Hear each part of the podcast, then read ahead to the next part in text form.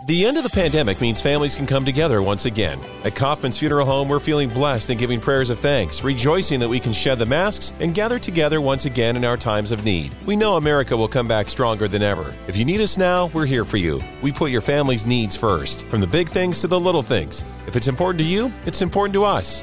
Kaufman Funeral Home and Crematory, Frontier Drive, Stanton.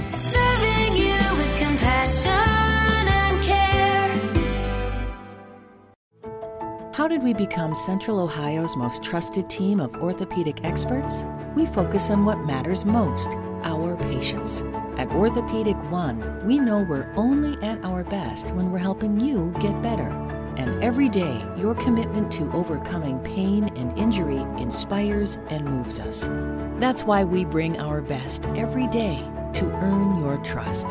Find a physician near you at orthopedic1.com.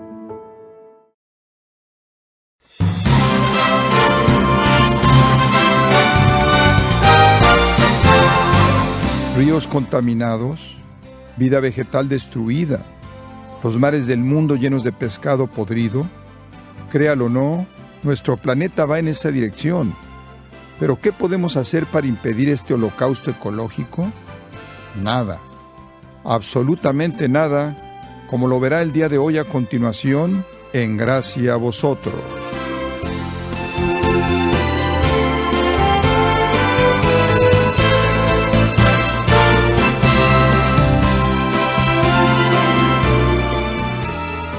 Durante la década de 1970, en los Estados Unidos había un indio americano llamado Cody Ojos de Hierro, que salía en un anuncio de servicio público. En este anuncio, Cody remó descendiendo por un arroyo contaminado. Finalmente, llegó una carretera llena de basura. Inspeccionando la escena, Cody se dirigió a la cámara a explicar y a decir lo que había visto un famoso participante en ese momento fue capturado con una lágrima rodando por su mejilla. Estimado oyente, mientras que el movimiento ecologista ha recibido un considerable impulso desde entonces, hay una amenaza para el planeta que relativamente pocos reconocen o toman en serio. Un día, Dios mismo causará una catástrofe ambiental generalizada que nadie será capaz de prevenir. Para entender a qué me estoy refiriendo, le invito a que se quede con nosotros aquí en Gracia a vosotros, cuando el pastor John MacArthur continúa su estudio titulado Un recorrido en avión por el Apocalipsis, y esto como parte de la serie titulada De regreso al futuro. El cielo es un lugar donde todo el mundo adora a Dios. Y eso es lo que Juan ve cuando tiene esta visión del cielo. Pero entonces algo interesante sucede en el capítulo 5. El versículo 6 describe a aquel que avanza en medio de las criaturas vivas. Estaba en pie un cordero como inmolado, que tenía siete cuernos. Esto significa poder pleno. Siete significa plenitud. El cuerno del animal hace referencia al poder. Y continúa, y siete ojos, que se refieren a sabiduría perfecta, los cuales son los siete espíritus de Dios, de nuevo el Espíritu Santo. Versículo 6 lo indica. Con que aquí está Jesucristo, lleno de sabiduría del Espíritu de Dios y lleno de poder, versículo 7, vino y tomó el libro de la mano derecha del que estaba sentado en el trono. Tengan este valioso versículo en mente, subrayenlo varias veces, marque el desarrollo de todo lo que va a suceder. Jesús toma el pergamino y va a tomar de nuevo a la tierra. El paraíso será recuperado. ¿Qué creen ustedes que sucede en el cielo como resultado? Versículos 8 al 14 indican que provoca mayor adoración. ¿Por qué está tan emocionado el cielo? Están cansados de la rebelión en la tierra. Cuando ven que Cristo ha tomado el pergamino y comienza a desenrollarlo y lo trae de nuevo a la tierra, se emocionan. Hay gloria y alabanza y adoración, culminando en esta maravillosa declaración en el versículo 12, el cordero que fue inmolado es digno de tomar el poder, las riquezas, la sabiduría, la fortaleza, la honra, la gloria y la alabanza. Apenas se puede leer esto sin pensar en el Mesías. Esta fase final del plan comienza en el cielo. Dios en el trono sostiene el título de propiedad de la tierra. Mientras el cielo está adorando, buscando a alguien apropiado para tomar el título y recuperar la tierra, el Cordero viene a tomar el título de propiedad y recuperar la tierra. Eso provoca más muestras de alegría de nuevo. El capítulo 6 comienza cuando el Señor despega los sellos Hay siete sellos y cada uno que se rompe revela otra cosa que va a suceder en la tierra. El primer sello es la paz, de acuerdo con los versículos 1 y 2, donde dice, vi cuando el Cordero abrió uno de los sellos, y oí a uno de los cuatro seres vivientes decir como con voz de trueno, ven y mira. Y miré, y aquí un caballo blanco, y el que lo montaba tenía un arco, y le fue dada una corona, y salió venciendo y para vencer. ¿Quién es este montando en un caballo blanco? Es un conquistador que no necesita usar arco y flecha porque no tenía que guerrear. La suya es una conquista pacífica. El periodo de la tribulación en la tierra comienza entonces con una falsa paz motivada por el anticristo. Pueden comparar estos versículos con Daniel 9:27. Hace un pacto con el pueblo de Dios e instaura una falsa paz. De manera que es un falso Cristo que trae lo que parece ser la paz, pero no dura mucho porque el segundo sello se rompe en el versículo 4 y se revela otro caballo, solo que este es rojo. Estos son los cuatro jinetes del Apocalipsis. Observa lo que dice el versículo 4. Al que lo montaba le fue dado poder de quitar de la tierra la paz y que se matasen unos a otros. El segundo sello es la guerra. Eso da lugar a la ruptura del tercer sello, versículos 5 y 6. Y miré, y aquí un caballo negro y el que lo montaba tenía una balanza en la mano. Y oí una voz en medio de los cuatro seres vivientes que decía dos libras de trigo por un denario y seis libras de cebada por un denario. Eso significaría que la persona obtuvo casi una y media pintas de cebada y un tercio de esa cantidad en trigo por un día de trabajo. En otras palabras, uno trabaja todo un día para ganar lo suficiente para obtener apenas lo que una persona come. Esas son condiciones de hambre. El versículo termina, no dañes el aceite ni el vino. Esa es la comida del rico. La gente común no podía ni tocarlo. Por eso es que a la paz sigue la guerra y este seguida del hambre. Donde hay guerra a nivel mundial, hay hambre a nivel mundial. El próximo es el cuarto sello. ¿Qué sigue lógicamente a la guerra y al hambre? La muerte. El versículo 8 dice, miré y aquí un caballo amarillo, y el que lo montaba tenía por nombre muerte y el Hades le seguía. Y le fue dada potestad sobre la cuarta parte de la tierra para matar con espada, con hambre, con mortandad y con las fieras de la tierra. En la medida en que llegamos a la apertura del séptimo sello, encontramos algunas personas bajo el altar en el versículo 9. Son sin duda los redimidos que han sido asesinados y están ahora en el cielo, en el altar mismo de Dios, orando, de acuerdo con el versículo 10, observe, ¿hasta cuándo, Señor? Santo y verdadero, ¿no juzgas y venga nuestra sangre en los que moran en la tierra? Durante la guerra y la matanza y el hambre al pueblo redimido lo masacre el anticristo. Esta es una sección muy importante. Es una premisa en la que se basa una gran parte de la explicación futura en Apocalipsis. El versículo 11 dice, y se les dieron vestiduras blancas, y se les dijo que descansasen todavía un poco de tiempo, hasta que se completara el número de sus consiervos y sus hermanos que también habían de ser muertos como ellos. En esencia, los santos martirizados tienen que ser pacientes. Mientras tanto, se les dan vestiduras blancas, que son ropas celestiales, para que en ellas se regocijen y descansen hasta que los otros mártires sobre la tierra terminen de ser martirizados. Ahora, de regreso a la tierra y al sexto sello, que es un terremoto. Versículo 12. El sol se puso negro como tela de silicio, y la luna se volvió toda como sangre. Joel habló acerca de este incidente, al igual que Pedro el día de Pentecostés. Lo vemos en Joel 1, 28 al 32 y Hechos 2, 17 al 21. Apocalipsis 6, 13 dice, las estrellas del cielo cayeron sobre la tierra como la higuera deja caer sus higos cuando es sacudida por un fuerte viento. Ahora, imagínense eso. El sol se pone negro, la luna se pone roja como la sangre, las estrellas caen del cielo, y entonces el cielo desaparece como un pergamino que se enrolla, versículo 14. ¿Alguna vez ustedes han bajado una cortina y luego la han soltado? Eso es lo que le va a pasar al cielo. Versículo 14 dice, y todo monte y toda isla se removió de su lugar. Ese será un momento espantoso. Un miedo tremendo es la reacción en los versículos 15 al 17. La gente pide a gritos que caigan las rocas y las montañas, diciendo, caed sobre nosotros y escondednos del rostro de aquel que está sentado sobre el trono y de la ira del Cordero, porque el gran día de su ira ha llegado y ¿quién podrá sostenerse en pie? Si ustedes tienen que soportar esto, serán como una canasta. ¿Ustedes se pueden imaginar lo que era para Juan el tener todas estas visiones? Por eso el Señor le da un respiro en el capítulo 7. En medio de todo el caos que ocurre, habrá una bendición. A algunos se les librará de este juicio. A algunos creyentes se les eximirá. ¿Quiénes son? Son 144 mil judíos de cada tribu, con la excepción de Dan. A ellos se les omite debido a su burda idolatría, como lo vemos en Deuteronomio capítulos 27 y 28.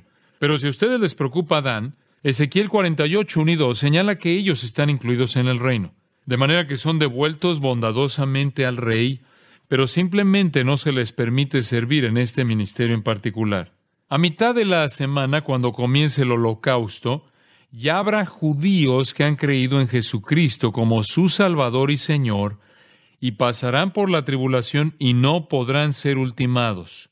No pueden ser heridos porque están sellados y protegidos, versículos 2 y 3. Nada les puede hacer daño, por lo que durante la segunda mitad de la tribulación habrá 144 mil judíos que predican el Evangelio.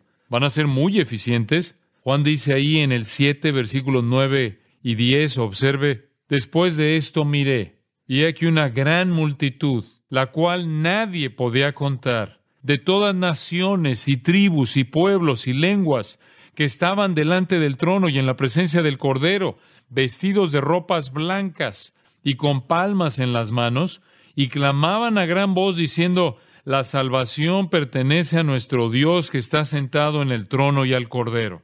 ¿De dónde vinieron? Son el fruto de los 144 mil judíos. Esta es una de las maravillosas declaraciones acerca de la soberanía de Dios en la salvación. Dios decidirá salvar 144 mil judíos y seleccionará a 12 mil de cada tribu de Israel. Solo Él sabe dónde se conectan las personas con sus tribus. Ellos perdieron todos los documentos en la destrucción de Jerusalén en el año 70 después de Cristo. Pero Él no pierde los documentos. Aquellos 144 mil judíos redimidos serán los evangelistas. Debido a su ministerio vendrán innumerables personas de cada tribu y lengua y nación y pueblo a alabar al Señor Jesucristo. Por supuesto, lo que viene después de esto en el cielo es mucha más adoración en el resto del capítulo 7. Ahora llegamos al séptimo sello en el capítulo 8. El séptimo sello es la reacción a los primeros seis. Tanto como la séptima trompeta será una reacción a las primeras seis y la séptima copa una reacción a las primeras seis. El versículo 1 dice, cuando abrió el séptimo sello, se hizo silencio en el cielo como por media hora. ¿Qué quiere decir esto? ¿Qué se detuvo? La adoración había sido la práctica de todos en el cielo, pero ahora se detiene durante media hora. ¿Por qué? Todos se han aterrorizado por el holocausto de furia divina que se está extendiendo. Entonces aquí vienen los juicios de las siete trompetas. El Señor ha abierto el sello y al final de él vienen trompetas que anuncian el juicio. Versículos 6 y 7 dice, y los siete ángeles que tenían las siete trompetas se dispusieron a tocarlas. El primer ángel tocó la trompeta, y hubo granizo y fuego mezclados con sangre, que fueron lanzados sobre la tierra. Y la tercera parte de los árboles se quemó, y se quemó toda la hierba verde. Ese es un juicio a la vegetación y un juicio a la vegetación es un juicio al hombre porque él no puede vivir sin vegetación en la mayoría de los lugares. Es también un juicio a los animales porque ellos no pueden vivir sin vegetación tampoco. Juan continúa, versículos 8 y 9. Observe.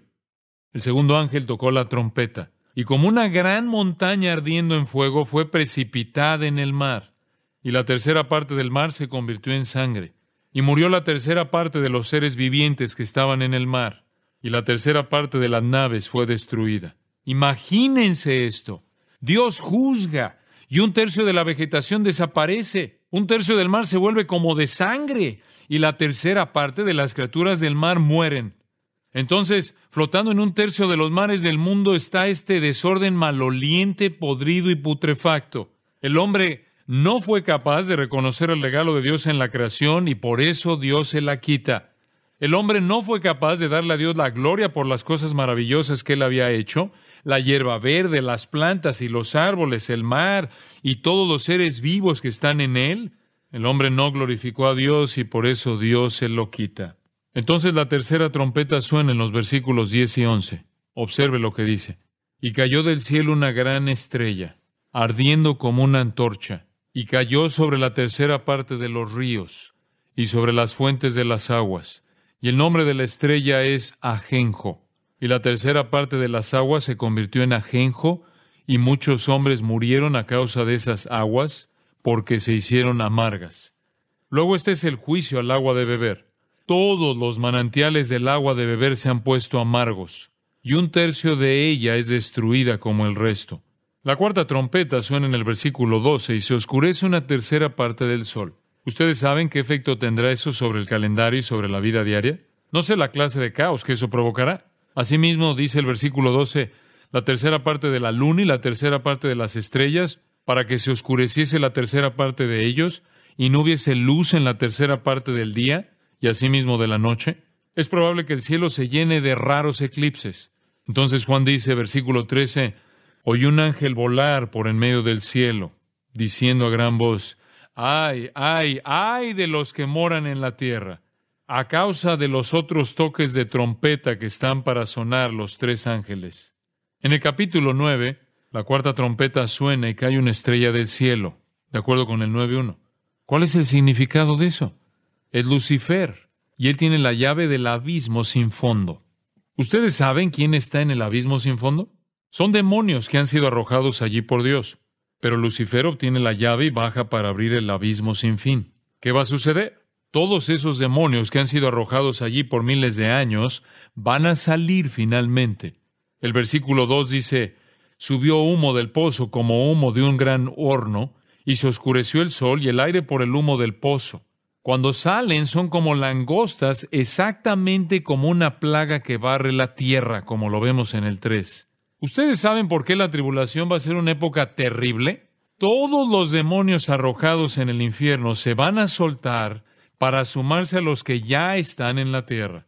A partir del versículo 4 dice, y se les mandó que no dañasen a la hierba de la tierra, ni a cosa verde alguna, ni a ningún árbol, sino solamente a los hombres que no tuviesen el sello de Dios en sus frentes. Y les fue dado, no que los matasen, sino que los atormentasen cinco meses. Y su tormento era como tormento de escorpión cuando hiere al hombre. Y en aquellos días los hombres buscarán la muerte, pero no la hallarán, y ansiarán morir, pero la muerte huirá de ellos. La plaga de langostas demoníaca va a cruzar el globo terráqueo, torturando a los hombres durante cinco meses, y los hombres serán incapaces de buscar alivio incluso en la muerte. Los versículos 7 al 10 describen estos seres demoníacos en lenguaje simbólico. Luego el versículo 11 dice, y tienen por rey sobre ellos al ángel del abismo, cuyo nombre en hebreo es Abadón, significa destructor, y en griego Apolión, destructor también. Si ustedes creen que eso es malo, aún quedan dos trompetas más. Mientras suena la sexta trompeta, el río Éufrates se abre totalmente, versículo 15. Observe, y fueron desatados los cuatro ángeles que estaban preparados para la hora, día, mes y año, a fin de matar a la tercera parte de los hombres. Aquí viene una hueste liberada por un ángel, y la hueste debe matar a un tercio del mundo. El número del ejército de jinetes es de 200 millones si vienen del este, cruzando el Éufrates, de acuerdo con el versículo 16. En el versículo 18, un tercio de la humanidad es asesinada por el fuego, el humo y el azufre que sale de las bocas de este ejército. Esa puede ser la forma en que se describe la artillería usando términos antiguos. Observe versículos 20 y 21. Y los otros hombres que no fueron muertos con estas plagas, ni aun así se arrepintieron de las obras de sus manos, ni dejaron de adorar a los demonios y a las imágenes de oro, de plata, de bronce, de piedra y de madera, las cuales no pueden ver, ni oír, ni andar, y no se arrepintieron de sus homicidios, ni de sus hechicerías, del griego farmaqueia, drogas, ni de su fornicación, ni de sus hurtos. Los hombres no se arrepintieron, simplemente maldijeron a Dios. Entonces, esas trompetas son muy formidables. Las primeras seis trompetas van a sonar al final de la tribulación. ¿Han notado ustedes que la iglesia no se menciona en absoluto? El capítulo 10 es otra pequeña pausa. Por eso a Juan se le da otra visión de la parte buena. Versículo 1 al 3 del capítulo 10, observe. Su rostro era como el sol y sus pies como columnas de fuego. Tenía en su mano un librito abierto y puso su pie derecho sobre el mar y el izquierdo sobre la tierra. Y clamó a gran voz, como ruge un león, y cuando hubo clamado, siete truenos emitieron sus voces. Entonces este ángel le dice a Juan en el versículo 4, Sella las cosas que los siete truenos han dicho, y no las escribas. El juicio a los pecadores es demasiado, es demasiado atemorizante y demasiado horripilante. La parte que ellos no revelan, de acuerdo con el versículo 7, es un misterio de Dios, esa se terminará. Juan vio en esa visión el pequeño pergamino que representaba la propiedad de la tierra y le dijeron que se lo comiera. Así lo hizo y dijo en el versículo 10, era dulce en mi boca como la miel, pero cuando lo hube comido, amargó mi vientre. ¿Qué significa esto? Cuando yo veo la venida de Jesucristo en su gloria, tengo un sabor dulce, porque Cristo merece reinar en gloria, pero también tengo un sabor amargo, porque cuando Él viene en gloria a reinar, yo sé que eso significará la devastación y eterna maldición del mundo, y por eso es dulce y amargo. Ahora antes de que suene la séptima trompeta, echamos otra mirada a la gracia de Dios en el capítulo 11. Aquí están mis dos personas favoritas en la Biblia, y ni siquiera sé quiénes son. Pero si el Señor está buscando voluntarios, yo me ofrezco. Los dos testigos son identificados como, capítulo 11, versículo 4, los dos olivos y los dos candeleros que están en pie delante del Dios de la tierra. Pero por supuesto que el mundo los va a odiar. La sociedad de la nueva era los va a odiar. Las personas que encuentran una explicación para el rapto diciendo que nos libramos de todas esas personas que nos impedían alcanzar el siguiente nivel de conciencia, los van a odiar, especialmente cuando prediquen a Jesucristo. Pero miren lo que sucede, versículo 5, observe. Si alguno quiere dañarlos, sale fuego de la boca de ellos y devora a sus enemigos. ¿Yo podría acostumbrarme a eso? ¿A ustedes los están persiguiendo y provocando? ¿No creen el mensaje de ustedes y luego ellos tratan de quitarles sus vidas? Detengámonos ahí. El versículo 6 dice que tienen poder para cerrar el cielo. Dicho de otra manera, ellos pueden entrar a un lugar, predicar el Evangelio de Jesucristo, y en lo que predican provocarán que ocurra una sequía. Luego ellos pueden controlar los elementos. Observe el versículo 6. Estos tienen poder para cerrar el cielo a fin de que no llueven los días de su profecía, y tienen poder sobre las aguas para convertirlas en sangre y para herir la tierra con toda plaga cuantas veces quieran. Ahora bien, ¿qué piensan ustedes que saldrá en las noticias cada noche? A continuación, nuestro reporte de dos testigos. Esta semana estuvieron en Cincinnati, no llovió. Todos los ríos se convirtieron en sangre y hubo plagas que atacaron a las personas. Tenemos que hacer algo con estos dos sujetos pero cada vez que lo intentamos nos convertimos en humo. ¿Ustedes saben lo que pasará a continuación? Finalmente la bestia sale del abismo, la bestia misma, ella los vence y los mata, versículo 7. Y observa el versículo 8. Y sus cadáveres estarán en la plaza de la gran ciudad, que en sentido espiritual se llama Sodoma y Egipto, donde también nuestro Señor fue crucificado. Por tanto, son asesinados en Jerusalén. El versículo 8 dice que sus cuerpos son abandonados en la calle. Ahora bien, esto es en nuestra era moderna. Los gobiernos no dejan cadáveres en la calle. El versículo 9 dice, y los de los pueblos, tribus, lenguas y naciones verán sus cadáveres por tres días y medio. ¿Cómo puede el mundo entero ver dos cadáveres en Jerusalén? Hay una sola forma y es por la televisión. Eso no hubiera podido ser posible hace cien años. Observe el versículo 9 y no permitirán que sean sepultados. ¿Por qué? El versículo 10 nos dice, y los moradores de la tierra se regocijarán sobre ellos y se alegrarán y se enviarán regalos unos a otros, porque estos dos profetas habían atormentado a los moradores de la tierra. El mundo está muy contento de que estos dos estén muertos. Puedo imaginarme un reportero parado allí diciendo, a estos hombres los mataron hace tres días y medio. Sentimos un gran alivio de que los hayan eliminado de la tierra.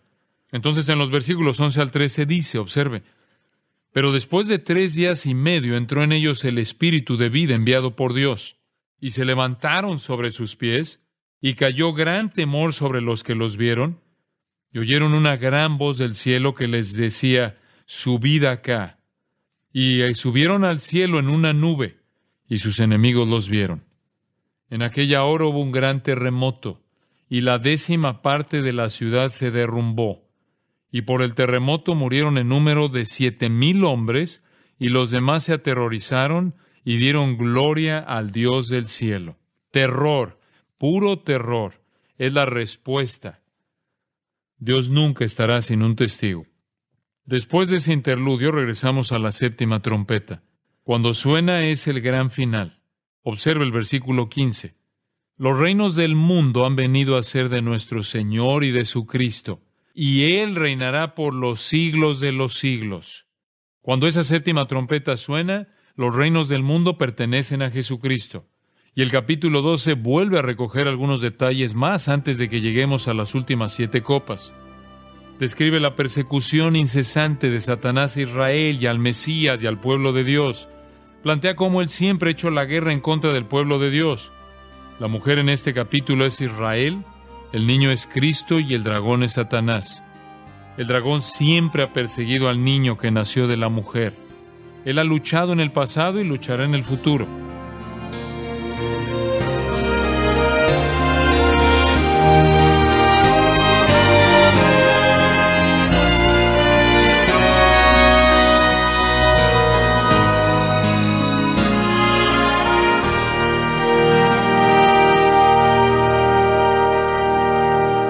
Ha sido John MacArthur, destacado maestro bíblico aquí en Gracia a vosotros, finalizando su lección de hoy titulada Un viaje en avión por Apocalipsis, que forma parte de la serie titulada De Regreso al Futuro.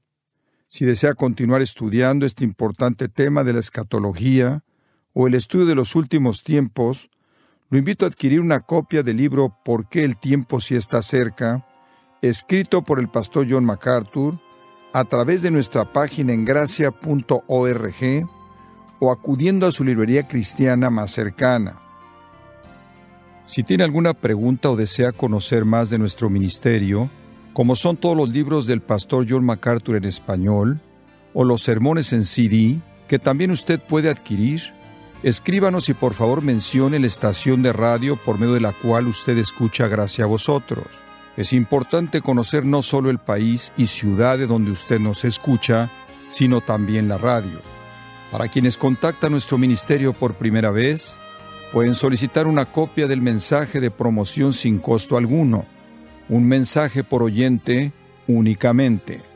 Si usted vive en los Estados Unidos o Puerto Rico, escríbanos a Gracia a Vosotros, P.O. Box 4000, Panorama City, California 91412. O puede escribirnos a través del siguiente correo electrónico radio.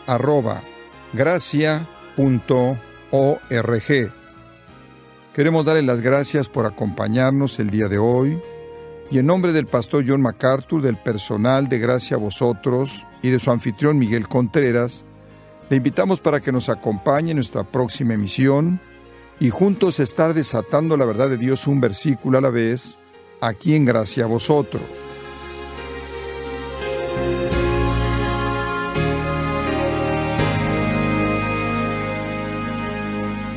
Estimado oyente, si se ha preguntado qué pasará con el futuro o cómo terminará la historia de la humanidad, le invito a acompañarnos a nuestra próxima edición para descubrir lo que la Biblia dice en nuestro estudio titulado De regreso al futuro. No se lo pierda, aquí, en Gracia a Vosotros.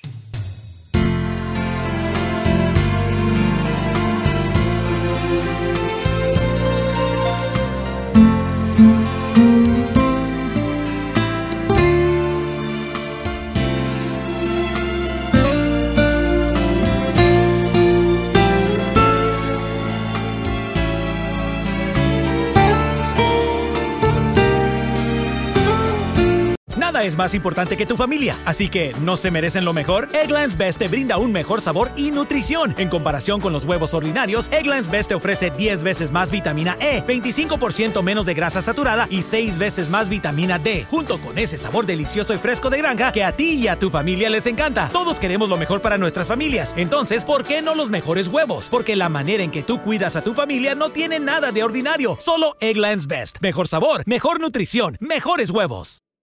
Hello, beautiful. I'm Amy Errett, founder of Madison Reed, a hair color company I named after my daughter. Experience gorgeous, lasting, high quality hair color made with ingredients you could feel good about, with consistent results every time. It's easy to find your perfect shade. Book a complimentary video hair color consultation with a licensed colorist on madison reed.com and get 10% off plus free shipping on your first color kit. Use code RADIO10. That's code RADIO10